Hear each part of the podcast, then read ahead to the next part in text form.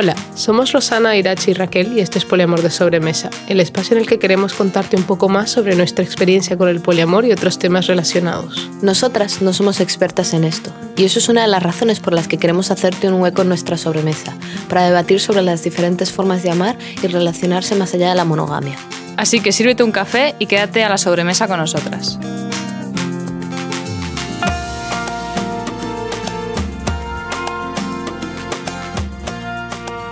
Hola, buenas, somos Raquel, Irachi y Rosana y llevamos tres años juntas en una relación poliamorosa. Y en la sobremesa de hoy queremos hablar acerca de la representación del poliamor en los medios. Bueno, en realidad queremos que este sea el primer episodio de lo que esperamos sea una sección o una serie en nuestro podcast en la que hablemos acerca de cómo se ve el poliamor en general en la sociedad y cómo se representa de, pues eso, películas, series, entrevistas. YouTube, Instagram.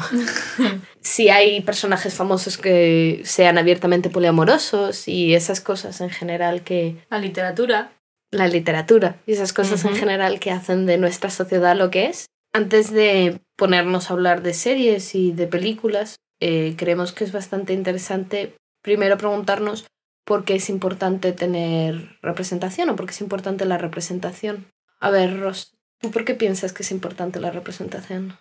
En mi opinión hay como dos grandes razones. Una es la parte de tener acceso a la información, saber la jerga, saber los nombres y en base a esto poder buscar más información, buscar una comunidad, etc.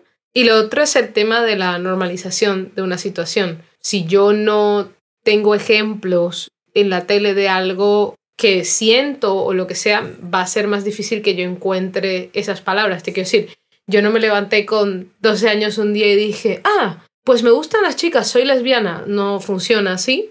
Bueno, a lo mejor hay gente para la que sí, pero si nunca he visto la palabra en mi vida, nunca lo he visto en ningún, en, ningún sitio, no tengo la capacidad de llegar a ella. Y tampoco se vuelve algo normal dentro de la sociedad. No es un tema del que hablemos, no es un tema que se discuta, yo qué sé, en la, en la sobremesa eh, o en las fiestas familiares, etc. Entonces al final queda siendo raro, extraño, un caso aislado de, no sé, la prima del tío, del mejor amigo del padre de mi mejor amigo, ¿sabes? Tu tío el soltero, ¿no?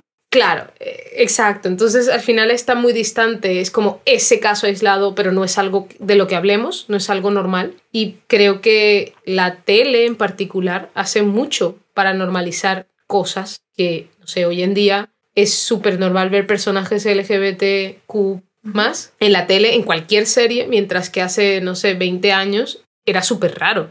Tenías la, la ex esposa de, de Ross en, en Friends y un par de años después The L Word y poco más, ¿no? Bueno, yo creciendo no tenía muchos ejemplos, seguro. Pepa y Silvia de los hombres de Paco. Sí, no sé, series como South of Nowhere, pero... Ya, pero no había mucho después. No había mucha representación. También lo que yo noto que ha cambiado en el tema LGBT, de eso hace unos años hasta ahora, es que también el tema principal o la historia principal del personaje, ya sea trans, gay, lesbiano, o lo que sea, no es su sexualidad, sino que es parte, pero no es lo principal. Sí. Y, por ejemplo, para mí la representación del poliamor habría sido muy útil porque es un poco también lo que hablábamos en el episodio anterior de la conversión, que si no sabes lo que es la conversión, si no tiene un nombre, ¿cómo sabes lo que estás sintiendo? ¿Cómo asocias eso a algo bueno, a felicidad, algo así? Entonces creo que o sea, yo soy de esa gente que piensa que el poliamor es una identidad y yo soy poliamorosa y no lo puedo evitar. Entonces creo que si a mí hace eso, años, hubiese llegado alguien y me hubiese dicho esto es el poliamor y se puede ser así, puedes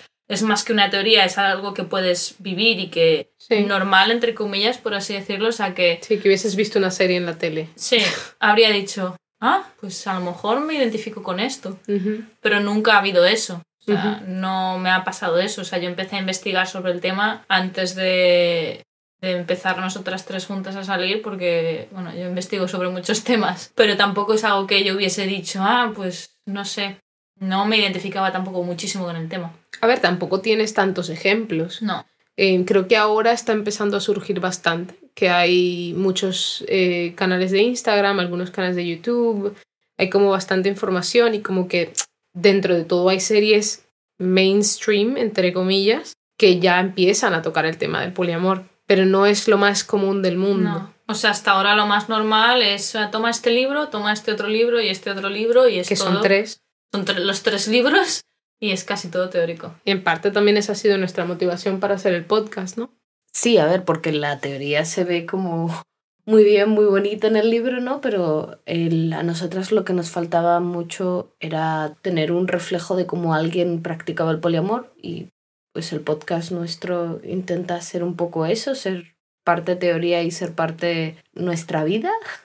Entonces, en parte nuestro podcast aspira a ser una especie de modelo de, oye, pues así se puede practicar el poliamor o así Sí, lo practicamos ejemplo, ¿no? nosotras. Sí, Sí, a mí en verdad, o mi objetivo personal es de este podcast es que sea el podcast que a mí me hubiese gustado escuchar. sí, eso lo dijimos también en el primer Entonces, episodio, ¿no? para mí sí es como, para mí lo perfecto sería una mezcla entre sí, teoría y qué es esto de los celos y qué es una trieja y qué es un metamor, pero también el qué, qué es lo que hace la gente, cómo vive la gente, cómo se organiza, cómo, sí, un poco de chisme también. Sí, o no sé, tener ejemplos de cómo la gente organiza el tiempo o cómo la gente organiza lo de tener, yo que sé, citas por separado o lo que sea, en plan, para mí eso es bastante importante al momento de, de representación, ver qué hace la otra gente que a lo mejor yo puedo adoptar para mi modelo. Y ahí es un poco donde viene la pregunta también de por qué es importante que se hable del poliamor. Porque en realidad, si nadie habla del poliamor, todas estas cosas no existen, Sí, no, tienes son ejemplos. fáciles de encontrar, no... Es como que alguien tiene que escribirlo, alguien tiene que hablar de ello y cuanto más se hable, más modelos salen, más formas de practicarlo salen y por otro lado también hay más aceptación, ¿no? Para mí es un poco como que cuando, cuando tienes relaciones monógamas, tienes este, esta plantilla que ya te da la sociedad que está en todas las películas, en todas las series. La escalera mecánica de las relaciones. Sí, pero no solo, sino también el, la escalera mecánica sí, pero también cuáles son los pasos a seguir, ¿no? En plan, ah, me gusta esta persona, mm, pues me tengo que comportar de esta forma eh, Y no para llamar su digo. atención, claro. Y se lo digo a su amigo. La, la tontería de no le respondas en 48 horas al mensaje. Eh, como, como que funcione o no funcione, yo no voy a decir que sea un buen modelo, pero tienes una plantilla y cier- cierta forma de hacer las cosas que, está, que ya te la han mostrado un montón de veces y puedes reproducirla. Entiendo. Con el poliamor eso no existe, es como, ah, pues yo tengo una pareja, pero me gusta esta otra persona. ¿Qué hago? ¿Le digo ya? ¿Le digo luego? ¿Salgo primero y luego se lo digo? Sí. mm, esta persona, ¿cómo le pregunto si tiene parejas o está abierta? O te quiero decir, no existe un, un Sí, tardas mucho en ver, incluso con tu pareja asistente, en formar acuerdos y decir, vale, yo prefiero que me digas, si vas a quedar con alguien, prefiero que me lo digas antes o prefiero que me lo digas después. O si te vas a acostar con alguien, mm, Me gustaría que tengamos una conversación me antes. gustaría que tengamos una conversación antes o me da absolutamente igual. Claro. Eso hasta que, creo que hasta que no pasas por ello, también es muy difícil saber qué es lo que, cómo vas a reaccionar. Y creo que ni siquiera tienes como una... No empiezas con un abanico de posibilidades, ¿no? A ver, de puede ser esto, puede ser esto, No. o puede ser esto No. otro, sino que es como... eh, esto no lo conozco, uy, ¿qué hacemos? Y es muy difícil porque no tienes esos ejemplos. Luego bien, si ves en una serie cualquiera que es súper normal que la gente tenga dos parejas y hablar al respecto y, y ver Sí. cómo nos funciona, Para mí también es muy importante que se hable del poliamor. Porque, o sea, ya sea, creo que ya sea bien o mal, pero que se hable. Porque creo que eso a mí también me ayuda a poder hablar con gente que no es poliamorosa, pero que igualmente lo puedan llegar a entender o a ver como algo normal, por así decirlo. Es decir, a mí me ha costado mucho tiempo entender cómo es nuestra relación o qué es lo que quiero yo de esta relación o cómo orientarlo yo y entenderme a mí misma para poder explicárselo a alguien. Y luego, claro, llegas, se lo vas a explicar a alguien y es como, no, es que creo que en nuestro caso, o sea, particularmente en el mío, que yo ya estaba con Raquel, el que una persona nueva entre en mi relación es como, "Ah, no, es que la relación va mal. Y claro, Sí. por eso entra una tercera persona. Pero creo que dentro de lo que cabe, cuando ese choque inicial es como, ah, pues no, la relación no está tan mal y han pasado tres años y están las tres juntas, creo que eso la gente lo entiende más, el hecho de que estemos tres personas juntas, Ujú. porque la gente lo ve como, ah, pues es como una pareja o solo que hay una persona más. Pero creo que otro tipo de constelaciones la gente no lo entiende. Entonces, que eso se normalice y se vea como algo de, pues esta persona tiene un novio y una novia, por ejemplo, a mí me haría el camino más fácil. O sea, un poco que el ver esos ejemplos haga que sea menos incómodo o menos impensable que ahora yo le diga a alguien que ya sabe que tengo esta relación que estoy saliendo con una persona, por ejemplo. Fuera de nosotras. Sí, fuera de Sí, ustedes, en plan claro. que estoy... Sí, Saliendo que estoy con- saliendo con gente, con a- no, con- no solo con una persona, sino a lo mejor con varias. Que sé. tienes otra relación fuera de lo que es nuestra trieja, ¿no? Claro, que al, al haber ya visto ejemplos de eso, para la gente sea más fácil decir como, ah, pues sí, no, normal, ¿sabes? A ver, eso sería, un, eso sería una maravilla y sería una gran parte... Cuando eso ocurra, significa que las cosas están mucho más normalizadas. Es como, de nuevo, para compararlo un poco con la situación... Bueno, nosotras que hemos salido del armario es como que cuando yo salí del armario hace casi 13 años, fue un poco, no sé, no un poco revolucionario, pero solo conocí a una persona más gay Sí, es un poco eso, y ahora es como, ah, que eres gay, a nadie le interesa. ¡Ay, que eres gay! Ah, mi prima también y mi hermano también. Y y estas otras 25 personas en mi vida. Sí, es como más normal. Sí, Sí. y luego, por ejemplo, para mí también es importante o sería algo que, que me ayudaría mucho también, que lo hablábamos en el episodio de la conversión, y es que si las cosas están normalizadas, yo cuando le cuente a alguien tengo dos parejas o tengo X parejas o mi pareja está saliendo con alguien más, mm, la primera reacción no va a ser, ah, yo no podría compartir a mi pareja, o, jo, pero no te da celos, o ya, No. pero dormís las tres juntas, es como, tendría otro tipo de conversaciones y me sentiría mucho más aceptada. a lo mejor la conversación iría más en el sentido, ah, pero ¿practicas la polifidelidad o practicas... o, Sí. eres, o eres más de, de anarquía relacional? ¿Cómo, ¿Qué tipo de constelaciones tienes? Yo estaba pensando que lo, lo guay sería que la cosa fuese tan normal, rollo, que de repente, bueno, Modern Family ya se acabó, ¿no? Pero que de repente en Modern Family, yo qué sé, Alex de repente empiece a salir con dos personas y las dos personas sepan el uno del otro y que no, no sea una conversación, oh Dios mío, el poliamor, sino simplemente en plan, que sea una de sí, evidentemente esta gente practica la no monogamia consensuada y a nadie le interesa, en plan, no es un acontecimiento el salir del closet como poliamoroso o lo que sea. Es como lo que hablábamos antes o ayer, que hace eso, 10 años o 15 años igual, por ejemplo, la exmujer de Ross en Friends es como, ah, no, es que es la lesbiana. Y eso es su personaje. Y, todas las bromas con ella son eh, son lesbianismo. de eso y que, y que ahora poco a poco vas viendo más películas y series en las que sí hay un personaje que es homosexual o trans, bueno, Homo- Homosensual. homosexual, no, homosexual em, o transexual o asexual o lo que quieras y no es, eso no lo defines como, vale, sí, genial, esto es parte del personaje, pero no es lo principal, lo cual es una maravilla, ¿sabes? Porque si a mí mi sexualidad me tuviese que definir y fuese solo mi sexualidad, Eres una Mm. persona un poco aburrida, Sí. la verdad. Pero desde mi punto de vista, que el poliamor esté más en la boca de todo el mundo, lo que termina ocasionando es que haya mucha gente monógama hablando de cómo practicar el poliamor. lo cual es magnífico. Entonces ahora os pregunto, Sí, es fantástico. ¿por qué es importante que la gente poli sea la que habla del poliamor y no la gente mono? Yo quiero hacer un inciso para contexto, porque no sé cuánta de la gente que nos escucha se pasa el día buscando contenido sobre el poliamor en internet. Algo me dice que no, no son todos. Muchas veces, cuando encuentras entrevistas o una mesa de discusión sobre el poliamor, suele suceder que la gente empieza, ay, ¿cuántos de aquí tienen experiencias con el poliamor? Nadie.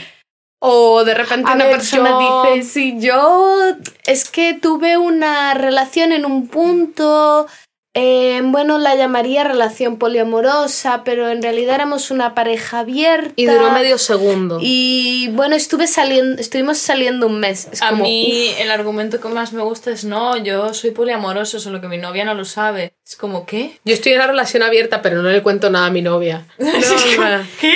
Entonces, eh, ¿cuál es que... O no, cuál- yo tengo un amigo que es poliamoroso y me he enterado y eso me pone en la capacidad de estar aquí charlando con ustedes al respecto. Que es como, Entonces- pues no. Entonces, ¿cuál es la problemática de esto? Uf.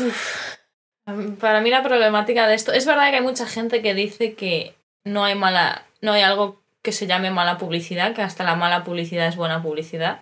No, hasta la mala publicidad es publicidad. Mm, Yo no, eh, no sé, es que a mí me enerva ver estas cosas, entonces no sé si esto es publicidad que, que A ver, sé. es visibilidad. Es Si visible. Ya, es pero ¿qué buena o no. Ya. Pero el problema que yo veo con esto, por ejemplo, o sea, en mi caso, yo como persona pre-poliamorosa, por así decirlo, que yo he buscado información hasta la saciedad para saber qué me estaba pasando, para saber si de verdad yo podría estar enamorada de dos personas porque no entendía cómo eso era posible y yo me lo he negado muchísimo, para saber si estoy loca o no, o yo puedo tener o sea, dos relaciones con dos personas distintas y eso podría llegar a funcionar. Y salvo los tres libros, en plan de ética, ética promiscua y em, More Than Two Opening up. y open, Opening Up, pero Opening Up lo he leído después, todo lo que es sólido encontrar es mierda. O sea, es... Así pues. Es basura, es o vídeos en YouTube clickbait horrendos, o es eso, mesas redondas de gente monógama hablando del poliamor y confundiendo términos constantemente y básicamente hablando de relaciones de swingers que no tienen nada que ver. Sí, y como que se enfocan en cosas que son relativamente triviales. Y el en plan, sexo. ay, los celos, y el sexo, y los celos, y el sexo. Y es como, no va de eso. Vale, entonces lo que intentamos decir aquí es que que la gente mono hable del poliamor implica que hay desinformación Sí. y que se hablan muchos estereotipos. Sí, o sea, estereotipos que hacen daño y que desdibujan mucho los modelos Sí. relacionales. O sea, al fin y al cabo, sí, como que meten todo en una bolsa. el, el estereotipo del poliamor es todos, Sexo. todos queremos follar. Sí, está, todo el mundo folla con todo el mundo y son orgías constantemente. O es, es un hombre que ha ganado la lotería y tiene dos mujeres. O una cosa así, Sí, ¿sabes? Y es también. como, ah, campeón. También. Eh, O sea, a mí no me importa que la gente monógama hable del poliamor o quiera iniciar este debate, pero... siempre y o- cuando se hayan informado lo suficiente. O A, por favor, infórmate, o B, invita a alguien a tu charla o a tu podcast o a lo que sea, una persona que practique el poliamor y que tenga idea y te pueda contar su experiencia. Y también revisa un poco con esta persona el tipo de preguntas que le vas a hacer, Ujú. porque hay preguntas muy dañinas. Y preguntas demasiado sea, poco sí, apropiadas. Poco digamos. apropiadas es no, pero eh, hacéis tríos, pero cómo folláis, pero no sé qué. Sí, creo que no es necesario para hablar del poliamor. La verdad es que he de decir que ahora pensándolo así un poco en retrospectiva, eh, desde hace tres años a hoy en día, no sé si yo me he vuelto mucho más ágil buscando información o simplemente ha habido un boom de información que creo Sí, que es lo que ha ha habido un ocurrido. boom. Que ha habido un boom de información y ahora hay mucha gente hablando del poliamor y mucha gente que habla de que practica el poliamor y está bien visto y me parece increíble. O sea, sí que es verdad que, que- todo lo anglosajón siempre va por delante y que encontrábamos más recursos en inglés y por eso decidimos hacer este podcast en español, pero yo creo que ha, ha habido un crecimiento de, de información. También es indiscutible que plataformas como Instagram eh, han ayudado mucho a eso. Sí, o sea, yo todos los Instagrams o sí que sigo o que tal tienen un año, dos, ¿sabes? Sí. O sea, son muy, muy, muy cuentas muy nuevas. Lo que sí que es verdad, gente que sí que he visto hace años publicando vídeos en YouTube y hablando del tema son Amarna Miller y Noemi Casquet. Sí, todo hay que, Que son dos personas que hablan desde el conocimiento, desde la experiencia. desde la experiencia y las cosas que cuentan me parece que tienen mucho sentido. Sí. O sea, puedo estar o no de acuerdo en cómo ellas practiquen eh, el poliamor o el tipo de relaciones que tengan, pero las bases que tienen Está muy bien, sí. está muy bien y se nota que hablan desde la experiencia. Luego, lo que quería decir antes, que se me ha olvidado, es el tema de la verdadera problemática que yo veo en que haya, sobre todo, predominantemente gente monógama hablando sobre el poliamor, es que estás transfiriendo las inseguridades que te produce tu relación monógama Sí. a las relaciones de otras personas sin haberlo vivido. Sin duda. Entonces creo que esa es la razón por la que muchísimos de los artículos que hablan sobre el poliamor empiezan hablando de los celos, que es como no es algo de lo que hablemos tanto. Te quiero decir, mm, Existen. Existen, Como pasa, cualquier relación. pero, pero no es un problema aquí enorme. ¿Cómo lo llamaban en aquel El artículo? terror poliamoroso. El terror poliamoroso, en fin. Tampoco se habla predominantemente de, yo qué sé, es que yo no podría compartir a mi pareja. Es como, primero, que no se trata de compartir y esa no es la conversación que estamos teniendo. Esa es tu perspectiva monógama sobre Sí. mi experiencia poliamorosa. Y sé una mejor, que es, no, es que la juventud de hoy en día no quiere comprometerse. Ay, lo bueno, compromiso. déjalo, por favor. El compromiso. El compromiso es un problema que yo solo he visto expresado por gente monógama. Rollo, no, es que tengo problemas de com- para comprometerme. Y es como, esto es el típico persona que está disfrutando de su soltería y no quiere casarse y lo volvemos un problema por alguna razón. Ya. Es como, no. Pero también mucho el argumento de no, es que eres poliamorosa porque no te gusta comprometerte. Y es como, no es que no me guste, es que me comprometo más. O sea, Es como no tengo una pareja, tengo dos, y si tuviese tres, serían tres compromisos Creo distintos. que es como el equivalente de la, de la bisexualidad y el no puedes decidirte. Pues más o menos. Hay un poco sí. Y, y es eso, es, vuelve a ser un estereotipo o una perspectiva que no pertenece a la discusión, pero estás trasladando tus problemas o tus inseguridades. Para mí no tiene sentido. O sea, las conversaciones que tengo con gente que lleva años eh, practicando el poliamor son muy distintas de esto. Sí, no tiene nada que ver ni con los celos, ni con el sexo normalmente, ni con las el compromiso, ni nada de eso. o sea. Creo que la pregunta que, que veo más seguido es, pero tú cómo diferencias entre un ligue, una novia y una pareja? En Sí. plan, ¿Dónde, ¿Cómo está- le- ¿Dónde están tus fronteras? ¿cómo le aplicas estas etiquetas Sí. a tus relaciones? Es como, creo, la pregunta que más he visto en círculos poliamorosos. Sí. O también qué pasa si, en plan, que mucha gente que dice que tiende, tiene tendencia a que le gusten otras personas. Y entonces decidir si debería intentar que pase algo con esa persona que le gusta o no y esperar a que se le pase. Porque es como, no, ya tengo tres relaciones, eh, Y el tema de la saturación, ¿no? la saturación no- de ya hasta, aquí. Que el amor es infinito, pero el tiempo no. Sí, como que el, el tema de la discusión del tiempo, la organización es como Sí. más frecuente, bastante más frecuente que, no sé. Es que, es que tengo miedo al compromiso. Y tienes muchos celos. Yo tendría muchos celos. Sí, Ya, no no sé. sé. Bueno, y después de toda esta salta de quejas y de desahogue, desahogo, Hay que sacarlo. eh, de por qué nos eh, enfada y nos frustra eh, la mala representación del poliamor, vamos a daros algunos ejemplos de buena representación del poliamor que a nosotros nos gustan y que nos han ayudado y que, no sé. Y también a lo largo de próximos episodios queremos hablar de algunos de estos ejemplos más en profundidad. Más en profundidad. Sí. Como por ejemplo, aquí Irache está total- muy interesada y necesitada de hablar acerca de Memorias, de Idun. Por favor. Ah, yo pensé que me ibas a decir Crepúsculo. No, Crepúsculo es Memorias de Idun hecho mal.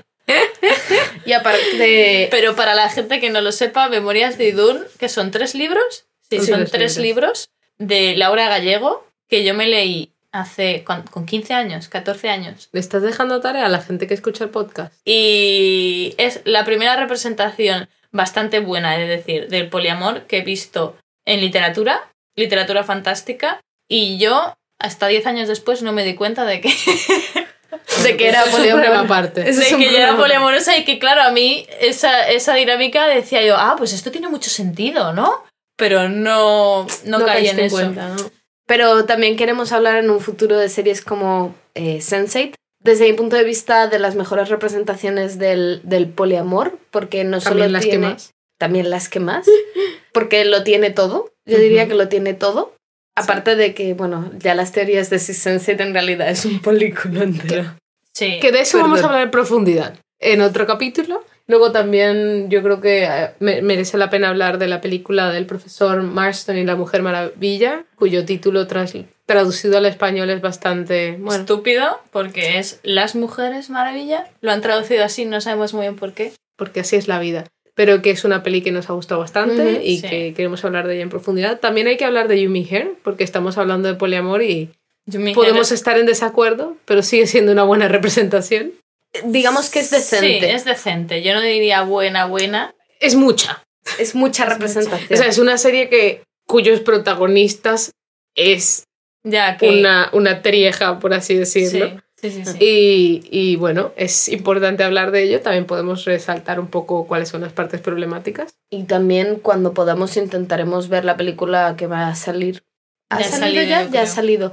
Eh, Poliamor para principiantes, que la verdad es que me hace bastante ilusión verla, aunque tengo un poco de miedo, porque... Yo he visto el tráiler y tengo más miedo que otra cosa. Pero bueno, no vamos a criticarla antes de empezar, porque me parece injusto. Antes de verla no, no es bueno criticar nada. Y me gustaría también hacer como, dependiendo de si la gente le interesa o no, hacer como una compilación de vídeos de YouTube o de Instagram, de Instagrams que, que hablen del poliamor Sí. bien, como por ejemplo el vídeo de YouTube eh, Poliamor explicado para madres y abuelas, que es un vídeo muy bonito. Es un vídeo adorable. Me da tanta ternura ese vídeo. Y Si, si podéis, eh, buscadlo, porque es muy bonito. Bueno, No, lo hombre, lo dejar en dejaremos la descripción. Bueno, en los recursos. Y también, eh, bueno, hay muchas cuentas de Instagram, Sí, eh, sobre todo en inglés, pero Sobre todo en inglés, pero hace poco dos chicos, bueno, que son hermanos, que la cuenta de Instagram es Two in Red, porque los dos son pelirrojos, hicieron un vídeo sobre el poliamor hace un mes o dos, no sé, no, no me mucho. acuerdo, pero sí. Y mm, bueno, yo me lo he visto un montón de veces. y También es un vídeo muy bonito. es un vídeo un- muy bonito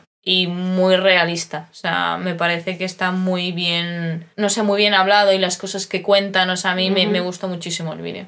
Pero eso, que poco a poco iremos dejando aquí cositas y queremos sacar otros episodios para, para poder hablar más en profundidad de las cosas que nos interesan del poliamor y su representación. Sí, y si alguien tiene más ejemplos o series que os hayan Uy. gustado, o películas, o cuentas de Instagram, eh, son bienvenidas todas las cosas y todos los recursos que os gusten. Vale la pena decir que nosotros también tenemos que hacer tarea.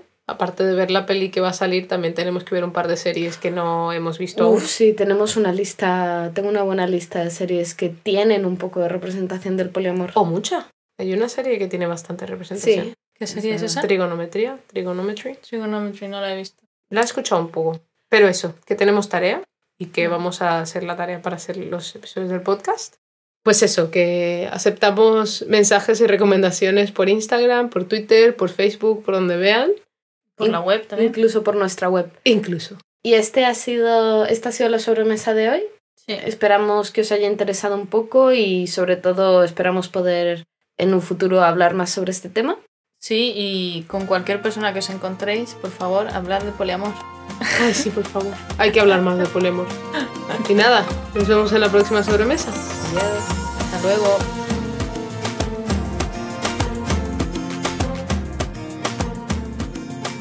Muchas gracias a Roberto Mario por dejarnos su música. Puedes encontrarla en Spotify, dejamos el link en la descripción. Si quieres apoyarnos, comparte este podcast con toda la gente que conozcas. Es la mejor manera para nosotras de mantenernos motivadas y que la gente nos conozca. Síguenos en las redes sociales. En Instagram estamos como arroba poliamor de sobremesa y en Twitter como arroba poli de sobremesa. También puedes contactarnos directamente a través de nuestra página web poliamordesobremesa.com donde también puedes encontrar recursos, un glosario, entre otras cosas relacionadas con el poliamor.